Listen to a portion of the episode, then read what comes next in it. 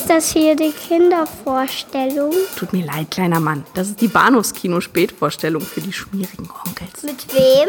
Mit Patrick Lohmeier und Daniel Gramsch.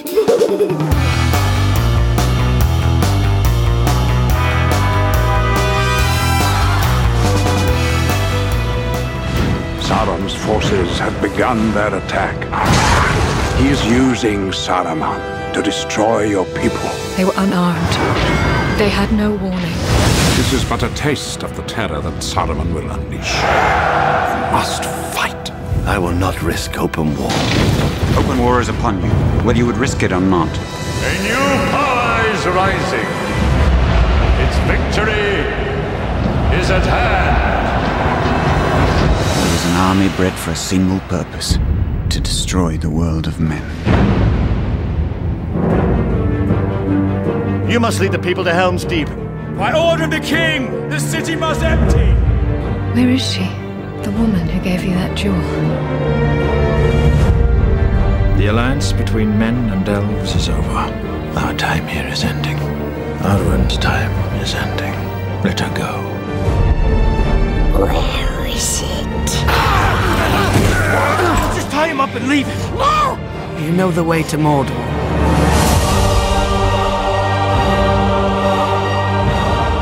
Hallo und herzlich willkommen zur Episode 293 des Bahnhofs Kino Podcast. Mein Name ist Patrick und bei mir ist der Daniel. Hallo. In alter Frische, trotz 293 Episoden auf dem Buckel und ziemlich genau 293 Minuten oder so ist auch, glaube ich, die zwei Türme lang in der langen Schnittfassung. Etwas Bestimmt. Stimmt, ich hatte mich gewundert, hätte mich auf drei Stunden eingestellt und dann waren es letztendlich vier. Um die drei Stunden im Kino und dann plötzlich äh, knapp vier auf der Blu-ray-Fassung, wovon, wobei man natürlich sagen muss, wie immer äh, sind dafür ungefähr 15 Minuten reserviert für den Nachspann, die Fan-Credits, mhm. Mitglieder des Herr der Ringe Fanclubs The Run Ring, die dann alle namentlich genannt werden. Was sehr sympathisch ist. Ist sympathisch. Ich, tatsächlich muss es ja dann da draußen irgendwo in der Welt diese rund, ich würde mal sagen, 10.000 Menschen, die da namentlich genannt werden, geben, die dann beim Blu-ray-Abspann oder zuvor schon beim DVD-Abspann saßen, gemeinsam vielleicht mit ihrer Familie sogar oder ihren Liebsten, ihren Freunden, Eltern, mhm. Großeltern vorm Fernseher und sagen, ah, hier, guck mal, zwischen Aaron J. Johnson und Aaron B. Jonathan ist mein Name. so ist ja. das.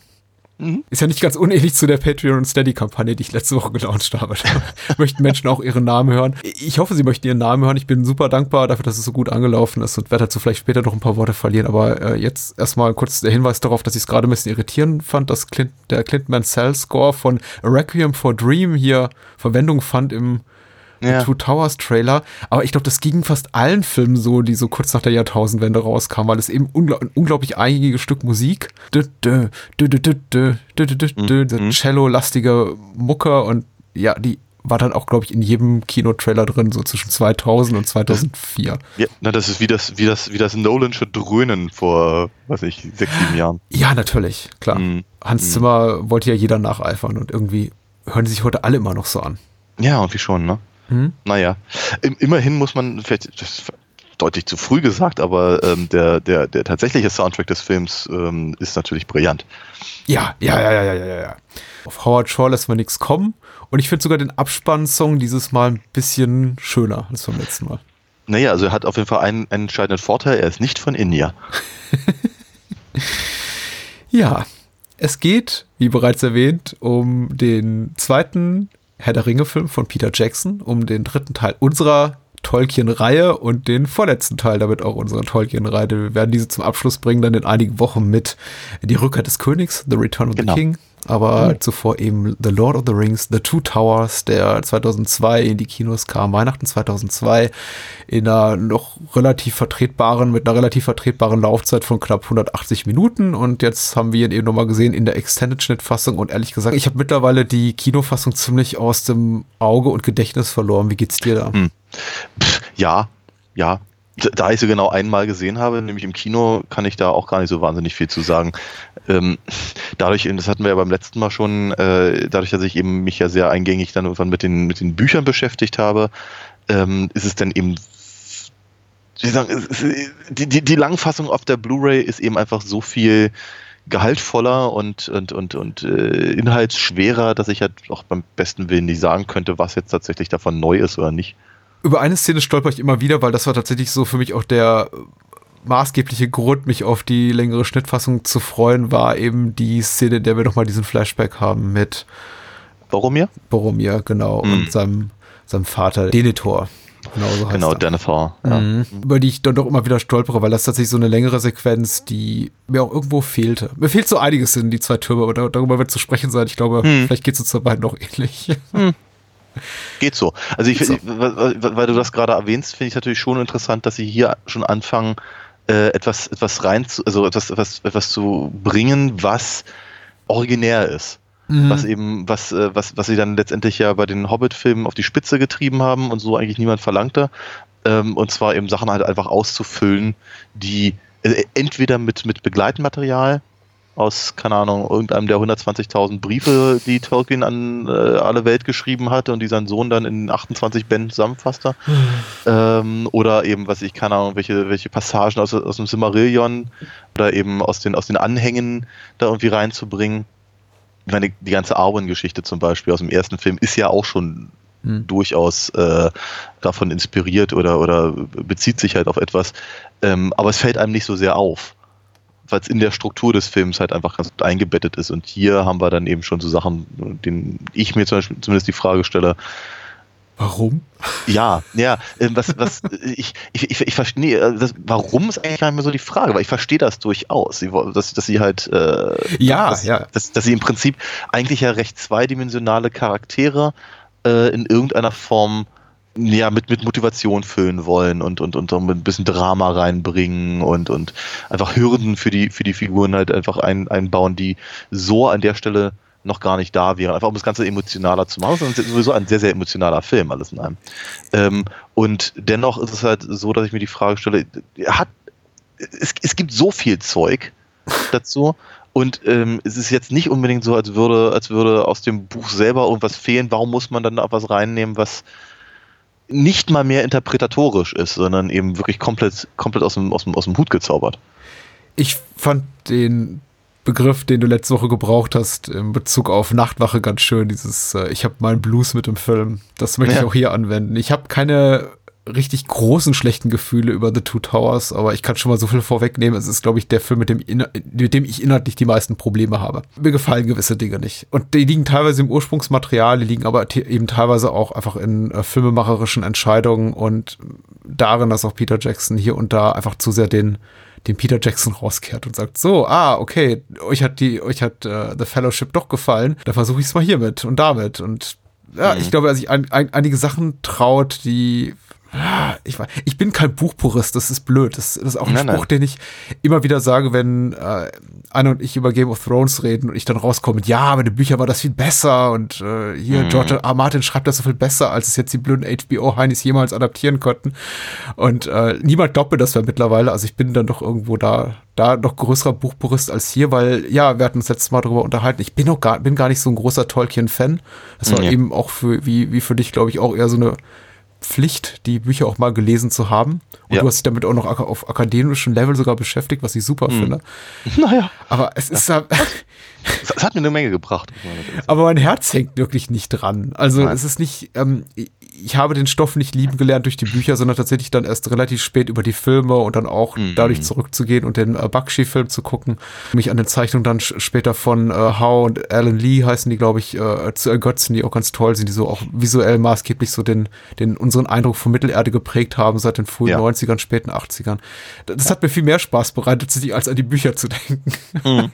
Und trotzdem muss ich sagen, hier sind eben so ein paar Sachen drin, weil sie nicht buchkonform sind, die, die mich einfach stören, die so, Beispiel. ah, wie so ein Pickel auf einer schönen, glatten, polierten Glatze wirken. Naja, der, der, dieser, dieser forcierte, dieser forcierte Cliffhanger mit Aragorns Nicht-Tod, dem Sturz über die Klippe. Das ist schon so ein Moment, von dem ich dachte, das ist unnötig, weil ich glaube, kein Mensch in diesem Moment denkt, okay, das war's. Ist Aragorn tot?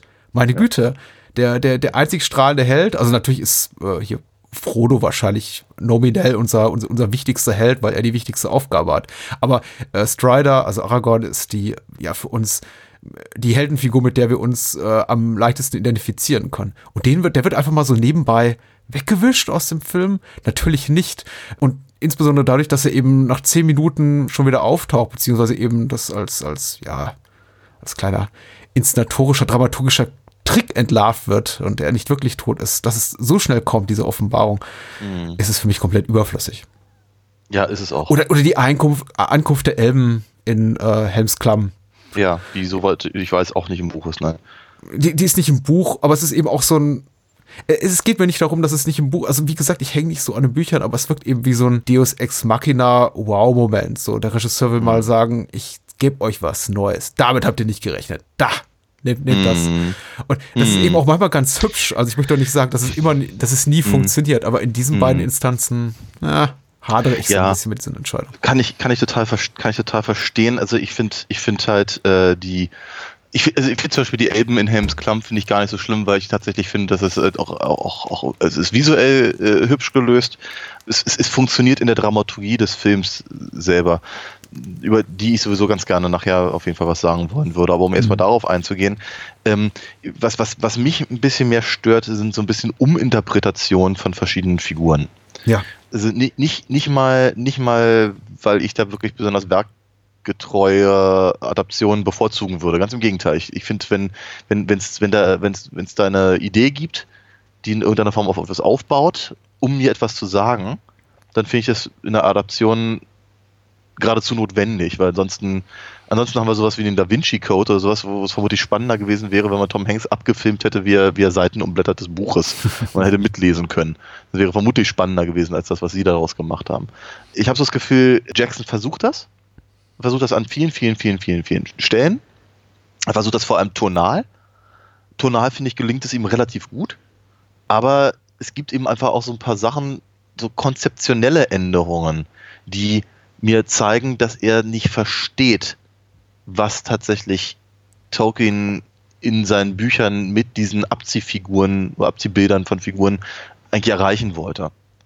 Das heißt also mit anderen Worten, also die, die, die, die, die Tolkienschen Figuren sind größtenteils, nicht allesamt, aber größtenteils sehr uninteressante Charaktere. Hm. Sie sind Prototypen. Sie, sind, hm. sind, sind, sind, sie, sie, sie stehen für Konzepte. Deswegen kommen die halt auch alle aus verschiedenen äh, Ecken von Mittelerde oder das, das hässliche Wort Rasse möchte ich eigentlich nicht benutzen, habe es trotzdem getan, egal. Und, und, und da, darüber versucht er bestimmte Konzepte zu verhandeln. Das ist mhm. im Prinzip, und, und, das kommt, das kommt alles aus seinem, aus seinem, aus seiner, äh, aus seinem, aus seiner Linguistikprofessur. Ja, das hat, dass du ganz, ganz viele, ganz, ganz viele Sachen hast, die, die eben einfach sich direkt auf altenglische Literatur beziehen. Ich sagte es neulich schon mal, äh, was ich aus dem Smaug einfach mal komplett direkt aus Beowulf gepurzelt ist. Das er sich sowieso sehr, sehr stark auf, auf diese ganze, auch auf die ganzen Nibelungschen Sachen halt bezieht, mit, ja. mit, mit Zwergen, Ringen und Zeug halt. Unsichtbarkeits, Tarnkappen halt im weiteren Sinne. Dass eben die, die Zwerge bei Tolkien eben funktionieren nicht wie bei Disney oder bei den Grimm-Brüdern, äh, sondern eben wie, wie halt bei, in den Nibelungen. Ja. ja. Äh, oder eben die, die, die Stellung der Frau in der Gesellschaft von vor, keine Ahnung, 900 Jahren und so eine Sachen. Das ist, das, das, das, so, so, eine, so eine Dinge sind Tolkien wichtig, ohne sie zu kommentieren. Das ist, das, ich glaube, das ist ein wichtiger Punkt. Das, das macht tatsächlich die, die Bücher für mich so langweilig, weil sie eben nicht kommentiert sind, weil sie, weil sie nicht, weil sie, weil sie eigentlich keine, weil sie, weil sie, weil sie keinen Standpunkt des Autors in irgendeiner Form äh, durchblicken lassen oder oder oder oder äh, wesentliche Züge auf dem Plot zulassen oder sonst irgendwas, sondern er, er, er bildet einfach nur ab und präsentiert uns das halt wie eine vielleicht modern geschriebene, aber im Prinzip wie eine ganz, ganz alte Saga. Und das halt im Prinzip so zu ändern und dann eben diese ganzen zwischenmenschlichen Probleme reinzubekommen. Also ich fahre mir mit seinem, mit seinem, äh, mit seinem Vater und so eine, so eine Sachen. Und, und äh, überhaupt Denethor ist eben so eine Figur, aber wird, ich denke, darüber werden wir definitiv mehr über reden, wenn wir, wenn wir zum, zum dritten Film kommen, ist halt im Buch bei weitem nicht eine so, so grundlegend unsympathische Figur. Das heißt, das war mit anderen Worten, Jackson trifft Entscheidungen, um bestimmte Dinge zu, modernisieren oder zu oder oder eben mit Leben zu füllen und missachtet dabei, aus meiner Sicht zumindest, äh, dass diese Figuren eigentlich nicht mit Leben gefüllt werden können, wenn du wenn das ist ja ein Problem. Wenn du dich halt nur an die Story hältst, die halt das Buch auch tatsächlich vorgibt. Ja. Also erfindet er neue Geschichten, um ein Drama reinzubekommen, ja, ja, das halt so nicht vorhanden ist. Mhm. Ich, ich, ich sehe da Parallelen und ich äh, nutze jetzt gerne die Gelegenheit, jetzt zum zweiten Mal schon Werbung hier zu machen für der kleine Rat, unseren Game of Thrones Podcast, weil da tatsächlich auch die äh, fünfte Staffel dieser HBO-Reihe von einem ähnlichen Problem statt, nämlich dass der Autor gesagt hatte, okay, ich veröffentliche hier Band 4 und 5 meiner Fantasy-Romanreihe und lass eigentlich in äh, Band 4 nur die Hälfte aller Charaktere auftreten und fünf Jahre später schiebe ich dann Band 5 nach und da kommt dann die andere Hälfte drin vor. Und das ist, erzählt aber zwei parallele Handlungsstränge, bloß eben aus mhm. der Sicht zwei verschiedener Personengruppen. Und alle Leser waren damals enttäuscht, dass man eben, ja, dass so wenig passierte erstmal und man irgendwie die, dieselben Ereignisse nochmal aus anderer Perspektive serviert bekam im Nachfolgeroman, auf den die Menschen dann fünf Jahre gewartet haben. Das war jetzt hier nicht so schlimm, weil die Bücher erschienen ja alle gleichzeitig. Also nach Tolkiens Wunsch wäre sowieso gewesen, dass die alle in einem Buch quasi erscheinen. Mhm.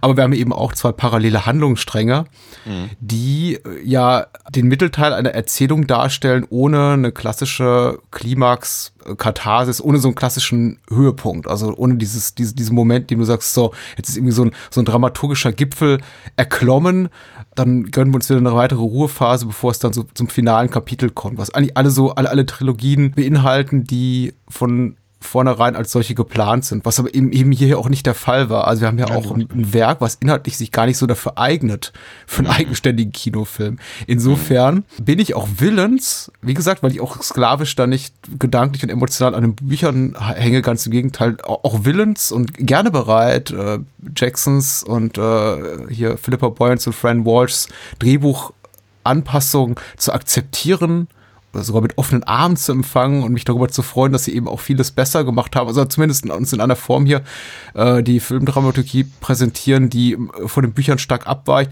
aber zumindest einen, einen klassischen Spannungsbogen bietet, der mich eben ja. bei, der, bei der Stange hält. Finde ich, finde ich, finde ich super.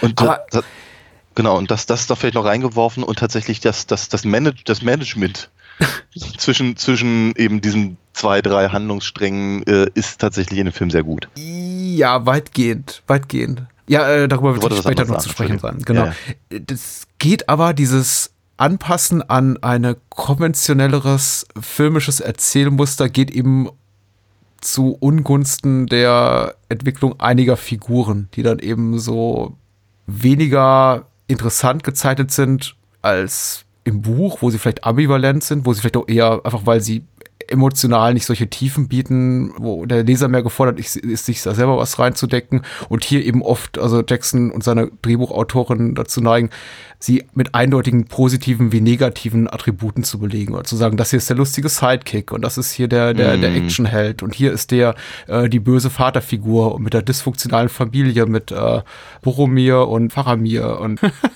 äh, also gerade gerade Faramir leidet ja extrem, weil er im, im Grunde in den Büchern eine sehr ja edle reine eine, ja, ja. eine Figur völlig rein gewissens ist, ein, ein, ein edler Krieger und hier ja. quasi so eine, so eine Sean Bean Version 2.0 Figur ist, äh, die doch mhm. mal so die, die, dieselben Gewissenskonflikte durchleiden muss und, und, und, und Zweifel und möglicherweise Gier nach der Macht, die schon sein Bruder im ersten Teil vor ihm durchlebte, wo ich mir dann doch, wo ich mir dann doch denke, selbst wenn ich das Ursprungsmaterial nicht kenne, äh, mhm. denke ich mir doch auch als Kinozuschauer, guckt man darauf und denkt sich, habe ich das nicht schon mal gesehen? Brauche ja. ich das jetzt genauso noch einmal?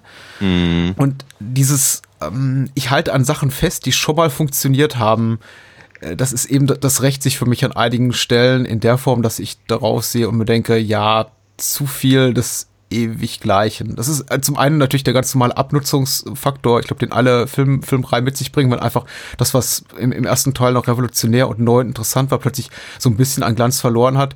Und zum einen sehe ich dann zwar gerne noch mal mehr von dem, was ich eh schon mochte im ersten Teil, aber dann gibt es mhm. eben auch Sachen, die mir schon im ersten Teil so Tendenzen, die mir nicht so gut gefielen, von denen ich das Gefühl habe, im zweiten und insbesondere auch noch mal im dritten Teil werden die komplett überstrapaziert. Zum Beispiel diese, mhm. diese Dynamik zwischen Gimli und Legolas, ja, die, ja. die, Tendenz, äh, Gimli eher zu so einem lustigen Sidekick zu machen. Also was, was äh, John Reese Davis hier an lustigen Sprüchen von sich geben darf, das mhm. geht für mich auf keine gefühlte Uruk-Hai-Haut mehr. Und also, zwar, und, und, dann auch natürlich noch doppelt, weil er ja eben auch noch äh, ähm, Treebeard spricht. Ja, aber der ist okay. Also er hat einen anderen Humor als, Ja, ja. äh, als Gimli, aber tatsächlich so der Spruch, mit dem sich Gimli aus äh, den zwei Türmen verabschiedet, ist dieser, dieser Moment, in dem er halt die, die, die Axt in den Kopf dieses Urukai versenkt hat und dann diesen Spruch macht, er zuckt nur noch, weil, mal, weil, weil seine Axt, äh, weil ich meine Axt in sein Nervensystem be begraben habe. Ne. Ich denke so, ah, ja, mh, ah.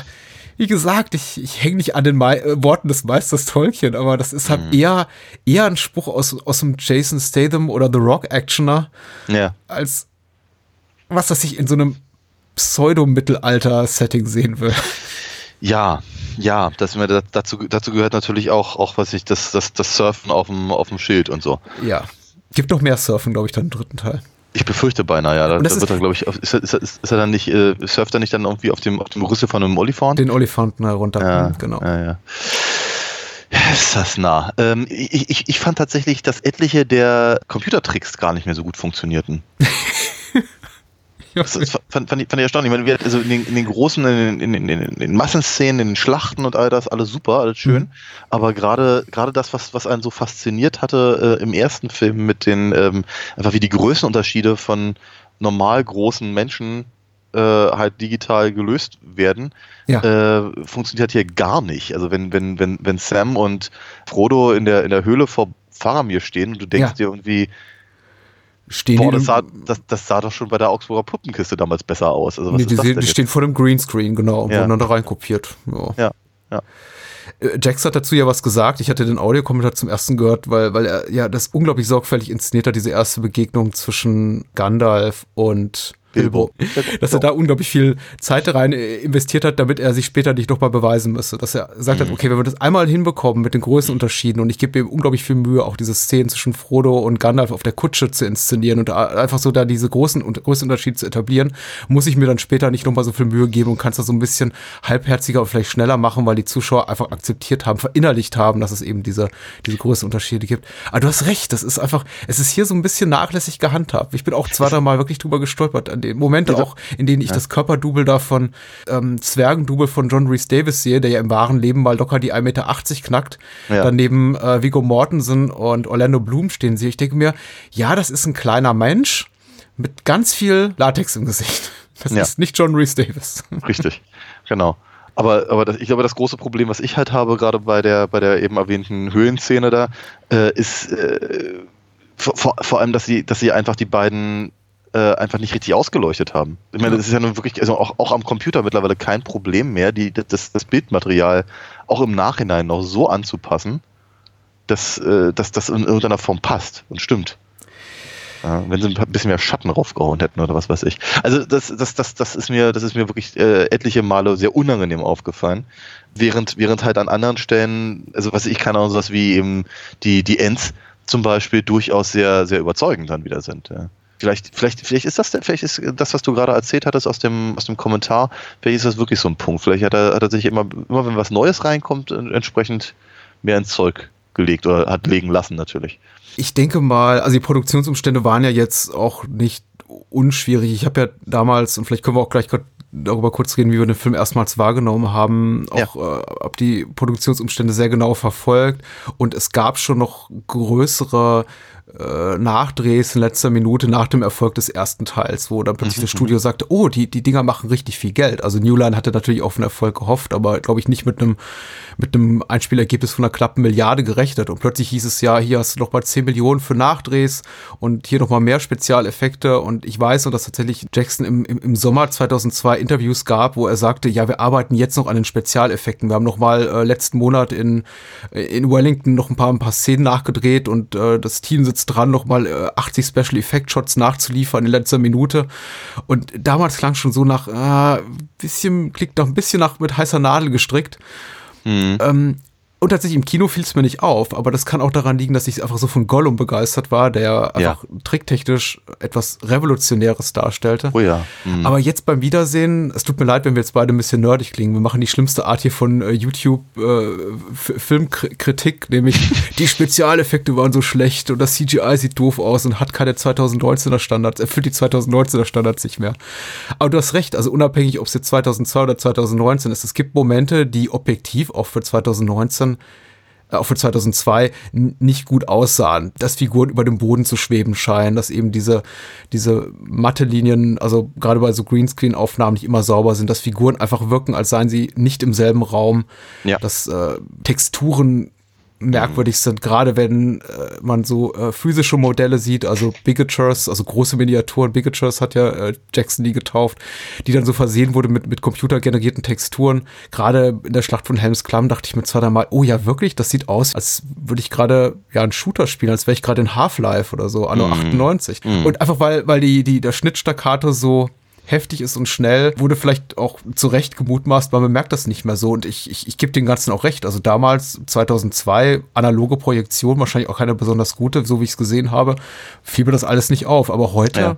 wo ich mir das Ganze nochmal in, in, in schönsten nach, nachbearbeiteten HD so auf einer großen Glotze angucke, denke ich mir, klar. Wobei, wobei ich glaube, was du gerade über Gollum gesagt hast, ist, glaube ich, natürlich ein ganz, ganz wichtiger Punkt. Ähm, äh, spielt auch ein bisschen rein in einen anderen Punkt, den ich, den ich sowieso jetzt, glaube ich, auch schon zweimal erwähnt habe. Man, man, man war natürlich abgelenkt. Man war abgelenkt von ganz anderen Punkten, nämlich einfach, also äh, so etwas wie eben die Schlacht in, äh, bei, bei Helms Klamm, hat man eben einfach ehrlicherweise noch nie im Kino so gesehen. Natürlich hat man in irgendwelchen Ritterfilmen hat man durchaus gesehen, wie halt äh, Armeen aufeinander äh, prallen in ja, irgendeiner Form. Kurosawa wird oft zitiert in dem Kontext. Ja, ja, sowas, sowas natürlich schon, klar, aber eben, aber eben einfach auch ach, äh, nicht, nicht nur irgendwelche unterschiedlichen, also unterschiedlich gewandeten Ritter, sondern eben einfach auch so eine, diese Orksviecher, Mhm. Ja, und dann eben, dann, dann eben diese Balustrade da äh, erklommen wird mit diesen riesen Leitern und all das. Und die fallen irgendwie aus, aus keine Ahnung, was für einer Höhe runter und die Steine prasseln auf sie. Und, und, diese, diese ganzen Geschichten halt, ne, die eben mit denen sich Herr Bakshi schon schwer getan hat und versucht hatte, sie eben in den 70ern zeichnerisch zu lösen mit eingesprenkelten Filmaufnahmen und, und, und, und Rotoscoping und sowas. Wird aber, aber so in dem Maße hat man das eben noch nicht gesehen. Entsprechend saß man da logischerweise mit offenem Mund und der Sabber lief aus dem, aus dem, aus dem Mundwinkel. Äh, eine, eine, ja, natürlich hatten wir hatten, wir hatten ja ein paar Jahre vorher, äh, was ich, Jar Jar Binks oder sowas. Ja? ja. Also schon, schon durchaus wirklich ernstzunehmende äh, ähm, ähm, Erfolge im Animieren von zumindest halbwegs menschlichen Figuren. Aber eben eine, eine Figur mit einer dermaßen einen, nicht nur Beweg Bewegungsbandbreite, sondern eben auch emotionalen Bandbreite wie Gollum hat man eben nicht gesehen. Und dann eben dieses, was ich vorhin auch sagte, das Management eben von so vielen verschiedenen Handlungssträngen. So, das ist, äh, man war abgelenkt. Man hat das dann halt so nicht gesehen und ähm, es war einem vermutlich auch ein Stück weit egal. Weil es, es ist einfach so, der Film zieht, und jetzt komme ich gerade zum zweiten Punkt, äh, der Film zieht einen eben, und das bei mir funktioniert das heute noch, er zieht einen praktisch ab der ersten Minute auf einer emotionalen Ebene rein. Und das ist halt eine sehr, sehr clevere, eine clevere Methode, dass er, dass er das, das, was was, was Gandalf eigentlich dann so auf der Mitte des Films den Figuren erzählt, dass man halt Teile davon zumindest im, im quasi Vorspann sieht. Ja? Wir, wir, wir alle waren, waren begeistert von, dem, von, von, von den Gefährten. Und äh, die, die, die filmische Sprache, die, die Jackson da gewählt hat. Und wir kommen halt rein in, das, in, den, in den neuen Film und die Kamera fährt clevererweise zurück über einen, über, über, über eben diese verschneiten Berghänge. Mhm. Das, was schon mal fantastisch aussieht. Und dann, dann, dann, dann, dann, dann hören wir halt erstmal nur die, die, die Echos im Prinzip der Vergangenheit. Das, der, sehr, der sehr emotionale Moment, wenn die, wenn die, äh, die Gruppe, die äh, im Gandalf verliert und, und so. Bis, bis wir dann auf einmal Wumms rein sind, halt in diesen Kampf mit dem Balrog. Das ist schon, das ist schon ziemlich gewaltig. Ja. Du bist halt, es ist halt im Prinzip wirklich so dieser, so eine, eine wahnsinnig clevere Art und Weise, das Publikum sehr schnell an den Punkt zu bekommen, also auch auf einer emotionalen Ebene und aber auch auf einer Erzähl-, also auf, auf, auf, auf narrativen Ebene, äh, an der eben Jackson das gerne haben möchte, weil er möchte mit dem Film weitermachen, den eben der Rest des Publikums oder äh, halt äh, den, den ersten Teil, des, äh, dass das Publikum halt ein Jahr vorher gesehen hat. Ein Jahr ja. war es, oder? Ja. Ja. ja, ja, genau, ja.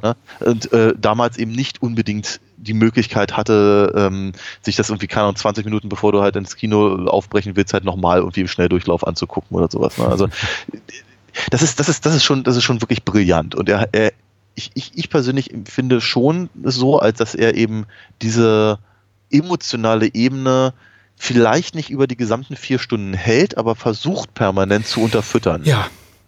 Na, ich finde das gut. Das ist gu gut gesagt. Und ich möchte jetzt hier auch den äh, Eindruck ganz schnell abschütteln, zur Seite schieben, dass mir The Two Towers nicht gefallen hat. Er hat mir damals wie heute gefallen. Ich sehe eben bloß heute im Vergleich zu äh, The Fellowship deutliche Schwächen, die ich eben in The Fellowship immer noch nicht bemerke. Da gibt es Kleinigkeiten, die mich hier und da stören, aber äh, The Two Towers hat eben mehr davon.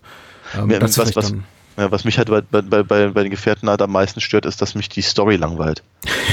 ja, tatsächlich. Das war, es ist im Buch so, es ist im Film so. Und zwar in allen Filmversionen bisher. Und da hat halt Two Towers einfach mal den, den, den deutlichen Vorteil. Im Prolog der, des zweiten Teils, im Kampf von Gandalf gegen den Balrog, ähm, war für dich die, ist für dich die Geografie des Raums da irgendwie nachvollziehbar? Weil für mich war tatsächlich, war das so beim ersten Mal sehen, damals im Kino, so ein Moment, in dem ich dachte, wie, wo, was? Die, die, die fallen bergab, aber am Ende befindet er sich auf einer Bergspitze. Mhm. Ich kann dem nicht ganz folgen. Mittlerweile, mhm. weil ich einfach auch in meiner Geisteshaltung ein bisschen freier geworden bin, also in dem, was ich von mir von filmischer Sprache erwarte und einfach auch mehr Freiheiten, mehr, mehr Abstraktes zulasse, ja. finde das gar nicht mehr, nicht nur nicht schlecht, ähm, mhm. ich finde es tatsächlich echt gut. Ja. Weil es mich auch so komplett rausreißt aus dem, ja. aus dem Hier und Jetzt. Wo ich bei der ja. Helikopterfahrt über die Berge noch sagen kann, okay, ja, da sind wir verankert in der wirklichen Welt. Äh, mhm. Diese Berge gibt es auch, die wurden irgendwo in Neuseeland gefilmt. Mhm. Ähm, ist in dem Moment, wo eben äh, Gandalf gegen den Balrog kämpft und sie irgendwie nach, nach, nach unten fallen und nach oben zu schweben scheinen und auf mhm. und ab und am Ende dieses, dieses ewig langen mhm. Sturzes, so fühlt es sich an, eben trotzdem auf der, auf der Spitze eines Berg, Berges landen, ja. ähm, hat der Film mich so weit auch aus dieser, aus, aus, aus meiner eigenen, aus meinem eigenen Raum also ja. meinem tatsächlichen Raum, dem Raum des Kinosaals rausgeholt, dass ich komplett mhm. im Film drin bin. Ja, absolut. Ich, ich, meine, es ist halt, es ist auch das wiederum, das ist zum Beispiel, das ist, wie ich finde, eine sehr, sehr gelungener Moment von, von äh, interpretatorischer Adaption. Mhm. Weil es ist halt so, so, so wie Tolkien das halt beschreibt, ist es halt ehrlicherweise eher so eine Art metaphysischer Kampf. Ja, vielleicht über verschiedene Dimensionen oder, oder Multivers Universum-Ebenen hm. oder wie auch immer. Und, und äh, klingt halt eher so ein bisschen wie, ja, die Offenbarung Johannes oder was. Also es ist, es ist, man, hat schon so ein bisschen das Gefühl, was hat denn der da eigentlich genommen, als er das geschrieben hat. Ähm, und diese, diese Sachen zu visualisieren, ist gar nicht so einfach. Und damit, dadurch, dass sich halt Jackson dazu entscheidet, eben das Publikum äh, räumlich zu verwirren, und gleichzeitig aber eben Textpassagen aufzugreifen und zu visualisieren, bringt er genau das, äh, das mit, was eben der Film da braucht an der Stelle. Dass man wirklich das Gefühl hat, okay, die sind jetzt eben ja im Prinzip quasi quer, quer durch die Erde gefallen, dass sie wieder auf der anderen Seite rauskommen oder eben, äh, ja, wir haben eben die die, die Bewusstseinsebene verlassen und das sind ja alles so, sind alles so Punkte, die er dann im Simmerillion auch deutlich äh, noch ausschmückt und so. Äh, und das ist ja so, dass der, dass der Balrog äh, von, von Morgoth eben mehr eine Figur ist, die sich eben direkt auf, auf, auf äh, diese, diese Quasi-Bibel von Mittelerde halt bezieht. Ich, ich, ich, ich finde, das ist, das ist, das ist wirklich ziemlich, ziemlich großartig gelöst. Und hat eben den, den, den wirklich den, den, den, den Nebeneffekt, dass man, dass man eben, obwohl man im Kinosessel sitzt oder von mir aus zu Hause, sehr, sehr schnell eben wird. Nicht nur, nicht nur in der Story wieder drin ist äh, oder auf der emotionalen Ebene wieder drin ist, sondern eben auch in dieser Welt ja. und seine eigene, seinen, seinen eigenen pupsigen Sessel quasi verlässt. Ja, ja. ja vorne, vorne raus ist uh, The Two Towers richtig stark und ich möchte darauf vielleicht noch äh, eingehen, aber vielleicht bevor wir jetzt wirklich in, in, in die Handlung einsteigen, über die Figuren reden, wirklich auch über, über, über Plotbeats und hab, hab die Technik. Uh, noch, noch kurz zu deiner ersten Seherfahrung. Gibt es darüber was Bemerkenswertes zu berichten? Hast du eine konkrete Erinnerung daran, wie du ihn und unter welchen Umständen du den Film zum ersten Mal gesehen hast? Oder ist das so, mm. es ist alles ein Brei? Nee, ja, doch, ich kann, ich, kann mich, ich kann mich verhältnismäßig gut dran erinnern. Ich, ich hatte beim letzten Mal erzählt, dass ich halt den, den, den Bakshi-Film sehr, sehr, sehr toll fand und auch so, so toll, natürlich auch durch den Soundtrack damals, dass ich eben mich äh, zum ersten Mal äh, an, an die Bücher gewagt habe, damals auch auf Deutsch und gar nicht mal so angetan war. Aber ähm, dachte mir, das ist jetzt der ausschlaggebende Punkt, dass ich jetzt zum dritten Mal versuche und auch diesmal durchhalte. Ähm, als dann eben die Gefährten ins Kino kamen, war ich halt auch irgendwie so, ja, interessiert mich schon, scheint ja ein großes Ding zu sein.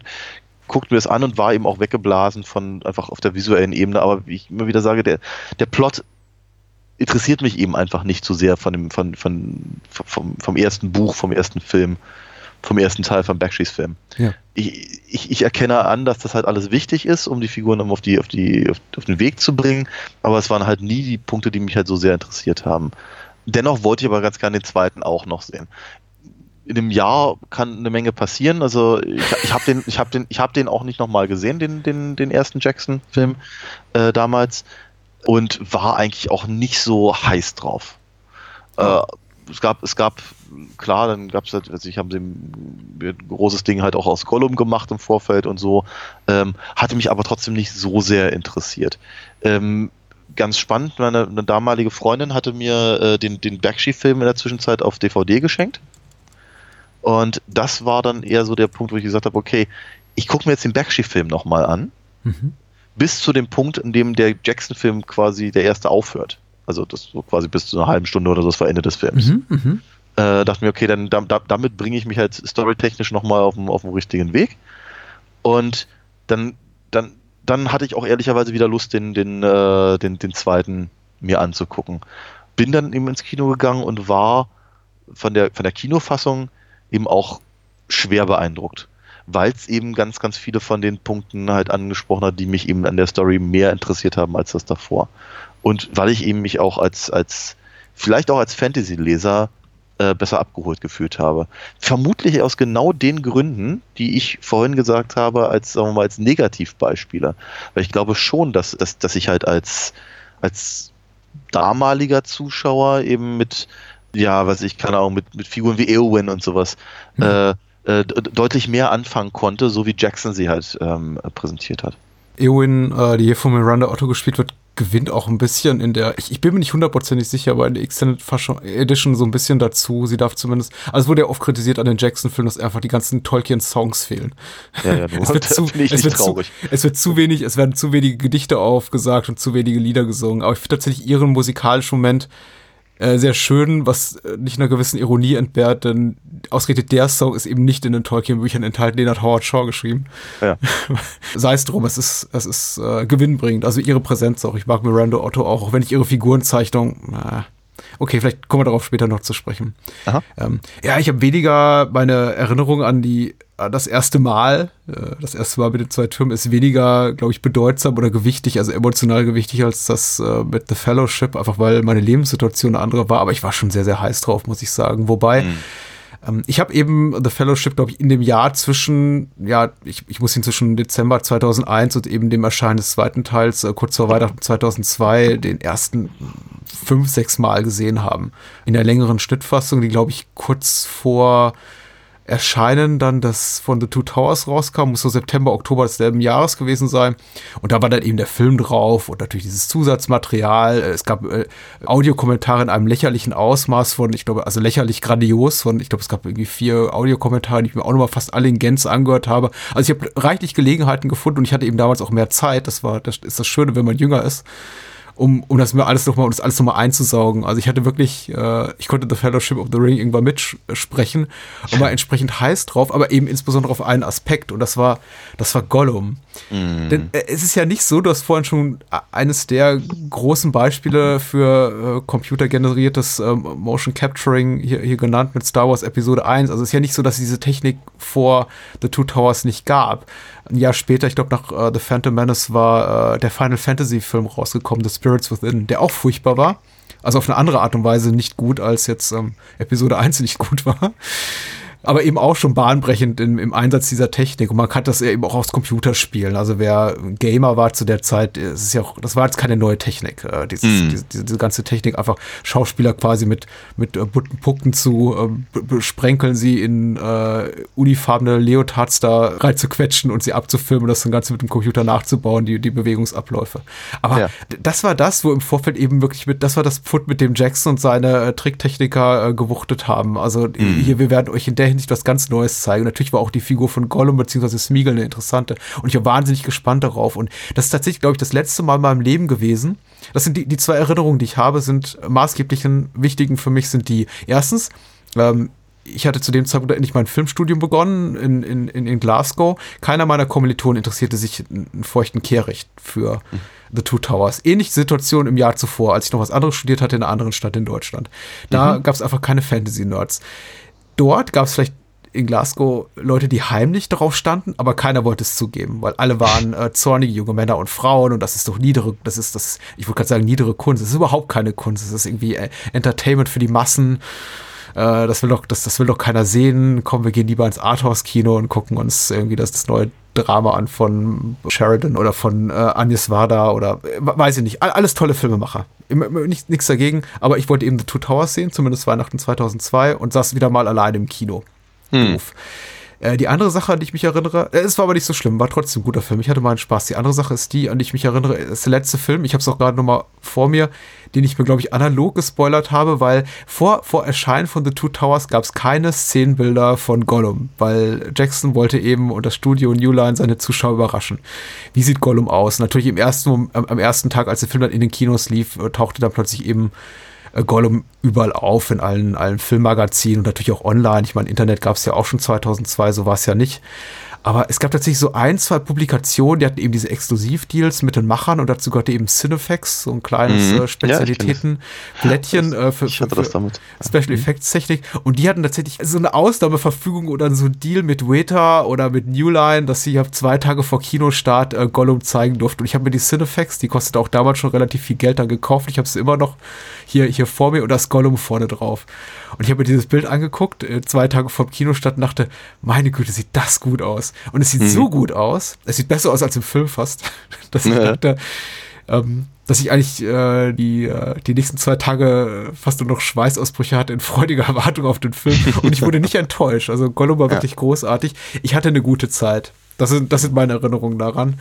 Mhm. Aber ich bin auch rausgegangen und ich weiß nicht, wann der Film, der Moment kommt. Und vielleicht, wenn wir gleich so ein bisschen die, die Handlung durchgehen, den dramaturgischen Aufbau, äh, fällt es wieder ein. Äh, so ein bestimmtes, ich kann mich auch an einen bestimmten Punkt erinnern im Film, an dem ich dachte, jetzt ist er nicht mehr so gut wie, wie zu Beginn. Jetzt hat er mich mhm. gerade so ein bisschen verloren. Mhm. Vielleicht gab es eine Intermission, wir werden sehen. Mhm. Sag mal kurz was zu alinafox.de. Ich sag mal, finde, okay. Da finde ja. hoffentlich deinen Gedanken wieder danach. Oh Gott, bringst mich jetzt raus. Äh, AlinaFox.de, ja, meine Webseite, auf der sich immer noch nichts getan hat. Außer, dass da ein Shop ist. Über diesen Shop kann man Comics bestellen. Bei mir. Und die kann man dann lesen. Also, nachdem ich sie zugeschickt habe, mit Signaturen und einer Zeichnung drauf. Da würde ich mich sehr drüber freuen. Wenn man vorher nochmal ganz gerne sehen wollen würde, was ich eigentlich tatsächlich da alles drin zeichne, dann kann man natürlich auch auf comicwerk.de gehen, in die Suchzeile Alina Fox eingeben und dann findet man alle Ausgaben des Online-Comic-Magazins, in denen meine Sachen erschienen sind. Ich, ja. ich, hoffe, das skippt keiner diesen Teil, weil der ist total wichtig, um einfach die auch, Daniels ja. Kunst zu fördern, auch diesen Podcast zu fördern. Ja, und ich möchte mich bedanken bei all denjenigen, die das bereits getan haben, bei allen Menschen, die uns bereits über Patreon unterstützen oder über Steady. Das ist wirklich wahnsinnig viel wert und sichert diesem Podcast-Format und der Bahnhofskino Extended Edition das Überleben.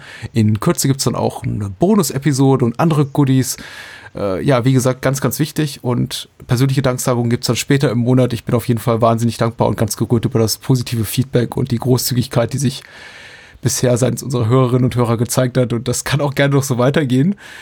Äh, ein erster Schritt ist gemacht und ich blicke dem ganzen, dem ganzen Projekt mit sehr viel positiven Gefühlen entgegen. Und ich wollte darauf hm. hinweisen, Patreon zieht Mehrwertsteuer ein, ist mir aufgefallen beim Checkout-Prozess, wies mich ein äh, netter Spender darauf hin.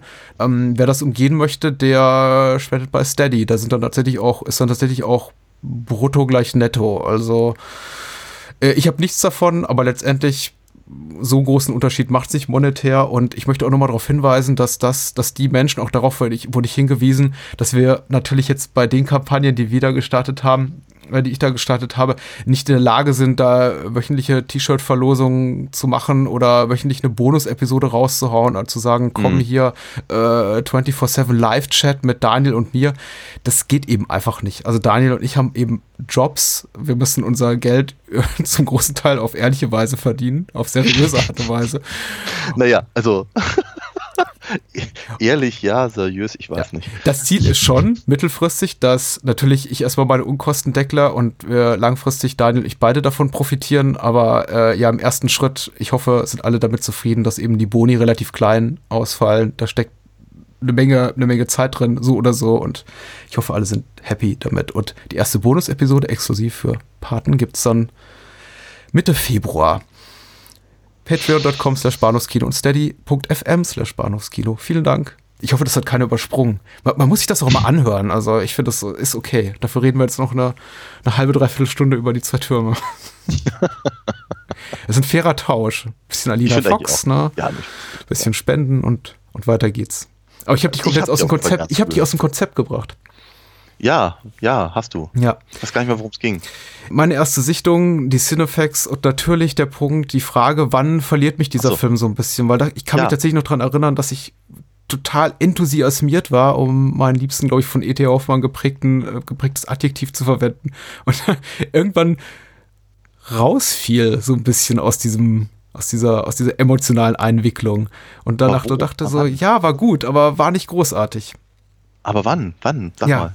Ich möchte meinen, als der, als der Humor mir zu viel wurde, als die Hm. Handlungsstränge also für mich so ein bisschen den, den Fokus verloren, als, äh, also Fokus verloren in der Hinsicht, dass mir nicht immer das gezeigt wurde, was ich sehen wollte. Ich finde es tatsächlich bis zum heutigen Tag störend, dieses Hin- und Her-Geschneide zwischen den Handlungssträngen mit Baumbart, äh, Mary und Pippin und der Besetzung Helms Klamm in Erwartung der Urukai und Ork-Truppen tatsächlich mitten in der Schlacht einfach mal so zu Baumbart und Mary und Pippin und ähm, den anderen Ents zu schneiden, wie sie sich beraten und dann eben auch äh, humoristische Momente da einzuflechten, funktioniert für mich immer noch nicht so richtig. Und tatsächlich, so sehr ich die ähm, späten Momente im Film, insbesondere die, in denen Sam Samwise äh, eben zur Sprache kommt und seine wunderbaren Reden halten darf, möchte ich es mal nennen, über, über ihre Mission, über die Bedeutung von Freundschaft und das, das Gute in dem Menschen und äh, ja, menschenähnlichem Wesen, möchte ich mal sagen. So sehr mich das auch rührt, fällt es für mich jedes Mal so ein bisschen raus, in dem Sinne, dass ich mir denke, ach so, ja, die gibt's ja auch noch. Da sind sie ja. Äh, Okay. Ich hatte sie fast Mhm. vergessen im Laufe der letzten Mhm. Stunde. Ja. Geht mir gar nicht so. Nee? Nee, überhaupt nicht. Ähm, ich habe ich hab, ich hab schon das Gefühl, dass die, dass diese, dass diese Sch- Schnitte, dass diese äh, Character Beats oder, oder emotionalen äh, Momente schon sehr genau aufeinander abgestimmt sind. Also Mhm. ich habe, das, das ist das, was ich vorhin meinte. Es ist, es ist, also mir geht's eher, eher am Anfang so Okay. Dass, ich- dass ich das Gefühl habe, so jetzt, was ich, also okay, äh, Gan- Gandalf ist da jetzt so durch die Gegend geflogen und und und äh, äh, dann, dann, dann, dann, sind wir halt, dann sind wir halt jetzt irgendwie folgen wir jetzt erstmal eine, eine, eine Weile äh, Sam und Frodo, Frodo und Sam, wie sie da irgendwie durch, durch die Gegend äh, laufen und äh, Gollum treffen und sich entscheiden, dass er, er sie jetzt führen soll und so blub. Auf einmal, schwuppdiwupp, sind wir dann bei Aragorn Ja. Legolas und, und, und, und Gimli. Und da sind wir, nee, nee, will ich jetzt nicht. Ich, wie geht's denn mit dem da weiter? Ich möchte wissen, wie die da nach, nach Mordor kommen. So, und dann, dann, dann, dann hängen wir halt eine Weile mit unseren, mit unseren drei äh, Haudegen da rum. Und auf einmal macht es halt wieder äh, sch- sch- schwuppdiwupp. Und dann sind wir, dann sind wir eben wieder in, in, in einem anderen Teil der Story. Hm. Und ähm, ich, ich, ich vermute mal, dann, dann, dann ist es halt Pippin und Mary und die und die Orks und so. Das, das fand ich tatsächlich schwierig, weil ich das Gefühl hatte, es war wahllos.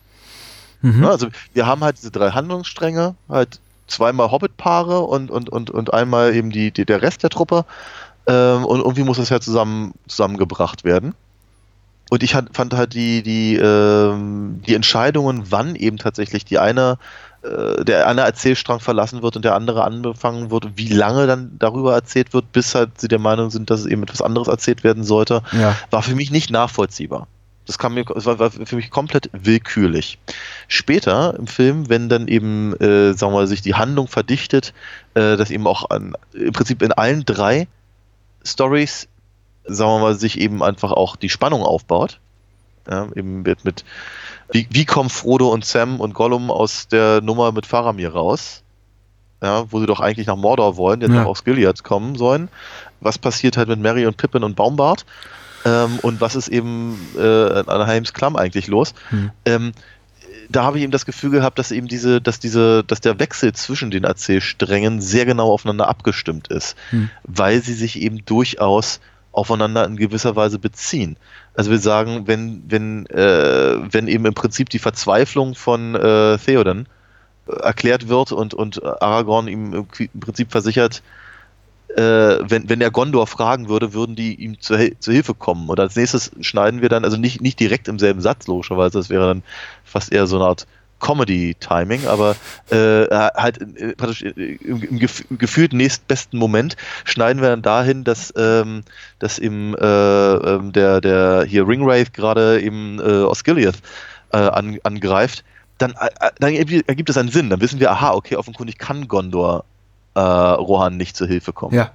Das ist logisch, das ist, das ist eine logische Konsequenz, weil das gerade in der anderen, anderen Teil der Geschichte passiert. Ja. Ähm, wenn, wenn sie sagen, heilige Scheiße, was machen wir denn eigentlich bitte sehr mit hier 10.000 Orks vor unserer, vor unserer Haustür? Mhm. Und äh, gleichzeitig aber eben äh, Pippin und Mary äh, versuchen, äh, die Ents davon zu überzeugen, eben auch in den Krieg einzugreifen was dann letztendlich dazu führt, dass sie im Prinzip, also dass, dass, dass, die, dass, die, dass die rumlatschenden Bäume äh, Eisengard kaputt machen, dann, dann, dann, dann bezieht sich das auch direkt auf, auf das Dilemma eben an, an, an Helm's Deep, äh, weil dadurch logischerweise jegliche Form von, weiß nicht, Nachhutmöglichkeit mhm. äh, der, der, der Orks abgeschnitten wird und eben im Prinzip, sagen wir mal, das, die Ursache des Übels, warum eben gerade die, äh, die Leute von Rohan sich da verstecken müssen, quasi abgeschnitten wird. Also auch darauf, also auch da wird halt im Prinzip Bezug drauf genommen. Diese drei Geschichten gehören an dieser Stelle zusammen. Ja. Und die Schnitte zeigen, dass eben an unterschiedlichen äh, Schauplätzen gerade mehr oder weniger die gleichen Dinge verhandelt werden oder zumindest Dinge, die sich aufeinander beziehen.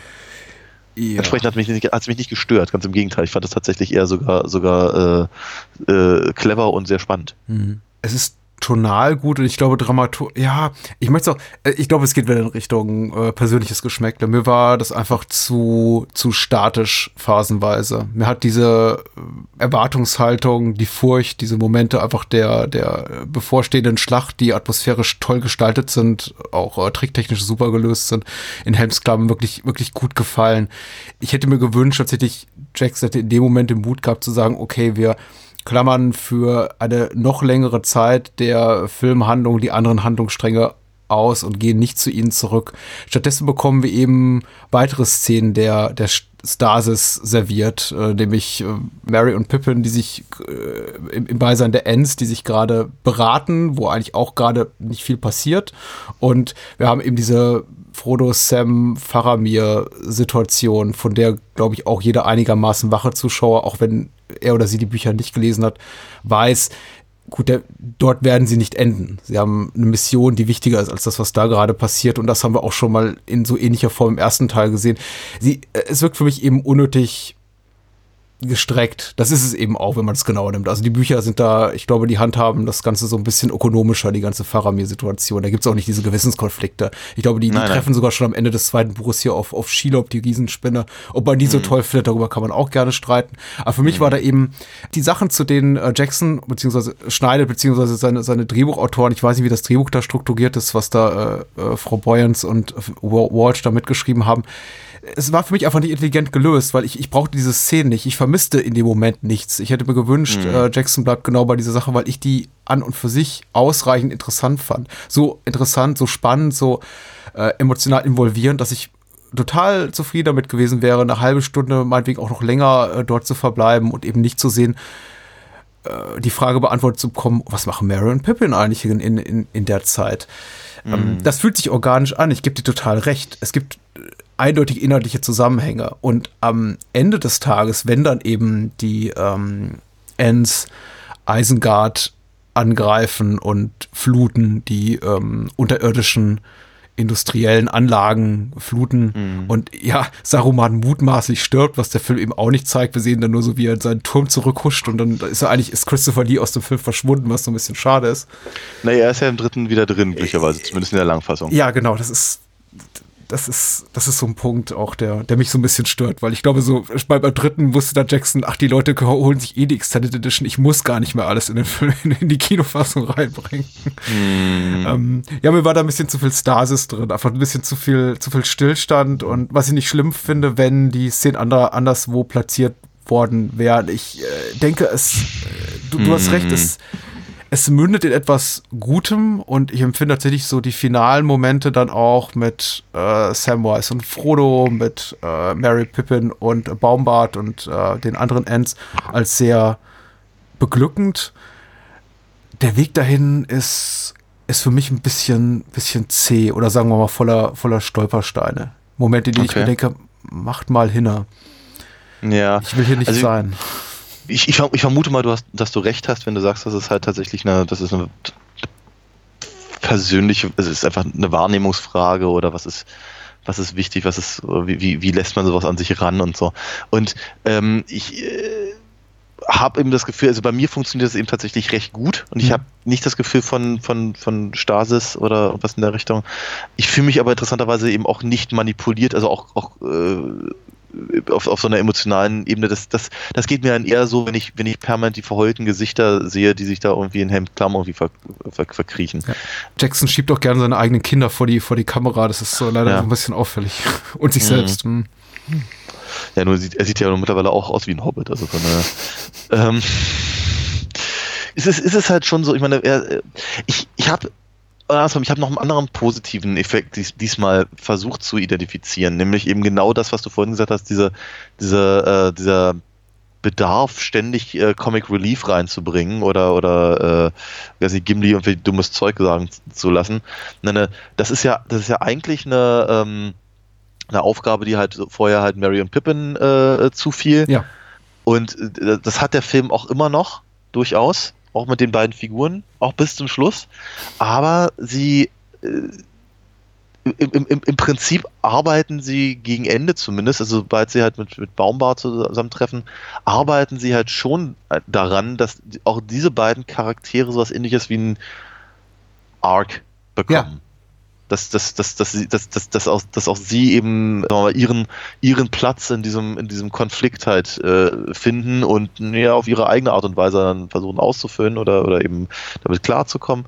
Ähm, und das finde ich tatsächlich ganz, ganz, ganz gelungen, weil eben tatsächlich es auf die Art und Weise sehr weiß nicht, ehrlich wirkt in irgendeiner ja, Form. Ja, ja. Weil es halt im Prinzip, weil, weil die, dumm, die dummen Sprüche und diese und dieses, dieses, äh, dieses, dieses äh, Unverständnis für ihre Gesamtsituation ähm, im Prinzip genau also aus, aus, aus, aus derselben Ecke kommen, wie eben im Prinzip dann ihre Erkenntnis, äh, wenn sie, wenn sie jetzt eben nicht die Ends mobilisieren mhm, können, mhm. dann ist eben praktisch all das, was, was, sie, was sie vermissen, flöten. Was übrigens auch eine äh, gute Filmadaptionsentscheidung ist, was ja auch so in dieser Form nicht in den Büchern war. Also da ja. sind ja weniger dann von Mary und Pippin initiiert, die Ents, als ja, eigentlich schon von sich selbst. Die Entscheidung ist ja quasi ja. auch schon gefallen, glaube ich, in dem Moment, ja. in dem die aufeinandertreffen.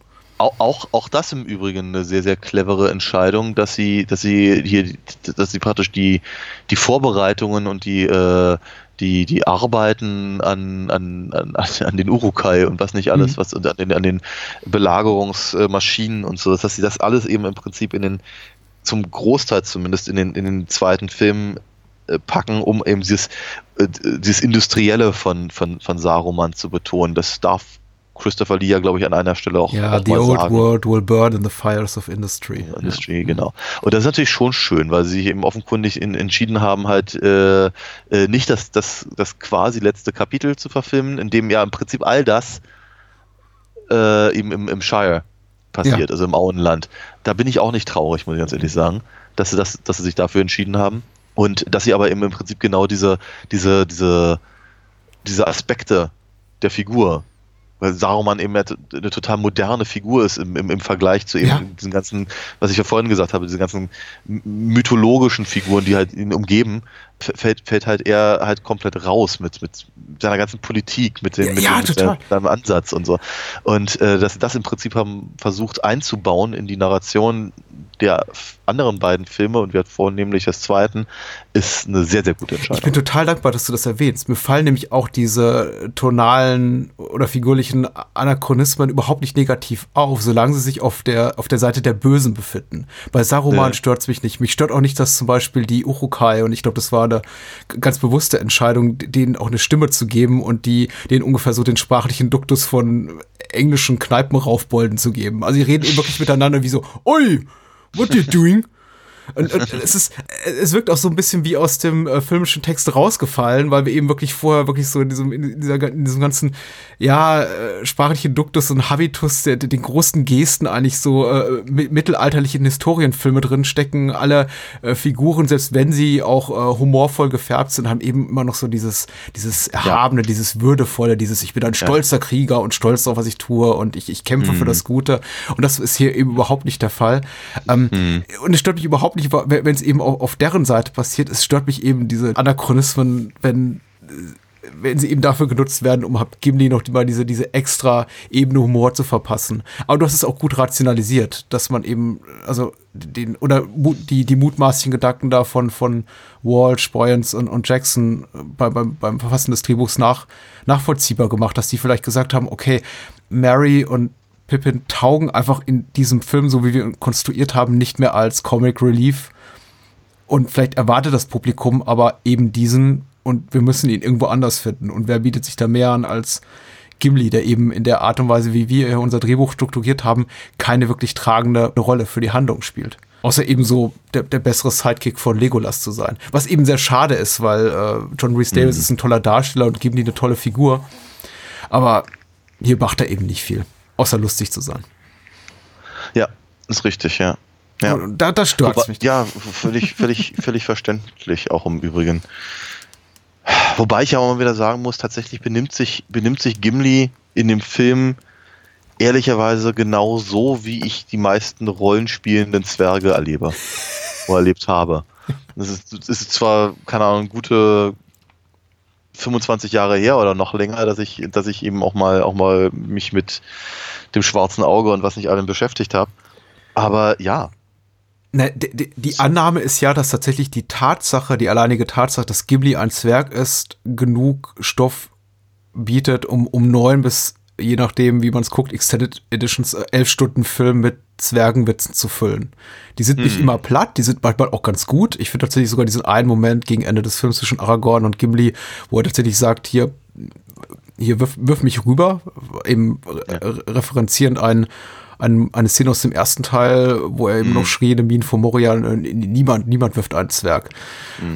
Tatsächlich ganz, ganz, ganz hübsch und dann auch gelungen, aber es gibt eben auch diverse Momente, in denen ich einfach denke, ja, ja wir haben es verstanden, Gimli ist klein. Gimli ist zumindest, ist, ist größer als ein Hobbit, aber ist kleiner als ein Mensch oder ein Elb. und er braucht einen Hocker, um über die Mauer zu gucken. Aber das ist nicht so lustig und der Gag wurde einmal gemacht und der Film erdreistet sich zwei Minuten später nochmal denselben Gag zu machen und zu sagen, ich kann immer noch nichts sehen. Ja. Okay, ich werde jetzt hier nitpicky. Ähm, man, Nee, man, darf, man ja darf für böse sein, aber es ist eben, ich kann jetzt auch noch diverse andere Beispiele nennen, aber ich glaube, ich fände es ermüdend, nicht nur für uns beide, sondern auch für die Hörer, ähm, das jetzt zu tun. Aber das ist eben schon, der Film trifft eben diese Entscheidung, die Filmemacher treffen diese Entscheidung, Ghibli hier primär als Comic Relief einzusetzen und das ist, ach, das, ich, äh, es, es funktioniert eben nicht so gut. Ja. Nee, absolut. Finde find, find ich, find ich äh, aber auch, auch äh, ganz, ganz, ganz genau so. Richtig gut funktioniert die äh, Leni Riefenstahl Nazi-Ästhetik bei dem Aufmarsch der Truppen von Saruman. Ja. Äh, in dem Moment, wo er eben auf dem Balkon seines Mhm. palastartigen Turmes steht und da mit äh, Grima, ich glaube, heißt da Schlangenzunge? Worm, Schlangenzunge. Wormtongue, Muss immer ja. Wormtongue im, im Original Wormtongue, runterguckt und eben Mhm. Brad Dourif für diese, diese einzelne Träne vergießen darf. Ja. Einer, einer der großen Kinomomente, möchte ich sagen, der letzten 20 Jahre. Aber, aber Brad Dourif ist aber auch super. Also ich, ich, ich, ah, ich, ich, ich, ich sehe ihn ehrlicherweise so gut wie allem immer gerne. Mhm. Das ist wirklich gro- groß, großartig. Und sein Grima ist eben auch, auch äh, herrlich. Also deutlich, äh, de deutlich, deutlich spannendere Figur als, ähm, als eben ähm, bei, bei, bei Bakshi. Ah, ja, absolut.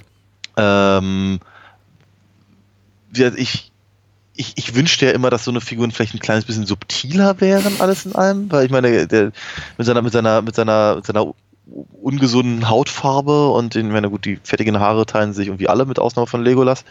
Ähm, und äh, ich meine, der Typ, der Typ ist einfach schon mal, ugh, ja, wenn man, also Brad Dourif jetzt. Ähm, aber er ist eben, ich finde das so großartig zu beobachten, wie, wie quasi so hinter seinen Augen arbeitet.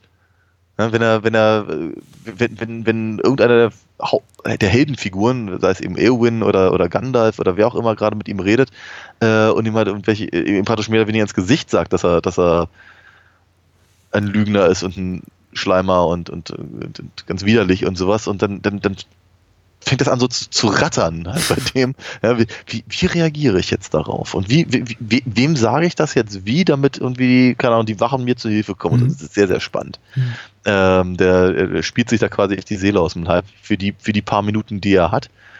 Ähm, ist aber wirklich eine, eine, eine, ganz großartige Leistung, mal wieder von einem Schauspieler, den ich sowieso sehr schätze. Mhm man gibt ihm ja auch noch mehr zu tun, also auch in dem ganzen Konflikt hier mit äh, Aragorn, Legolas, die dann eben nach, nach, äh, nach Rohan kommen.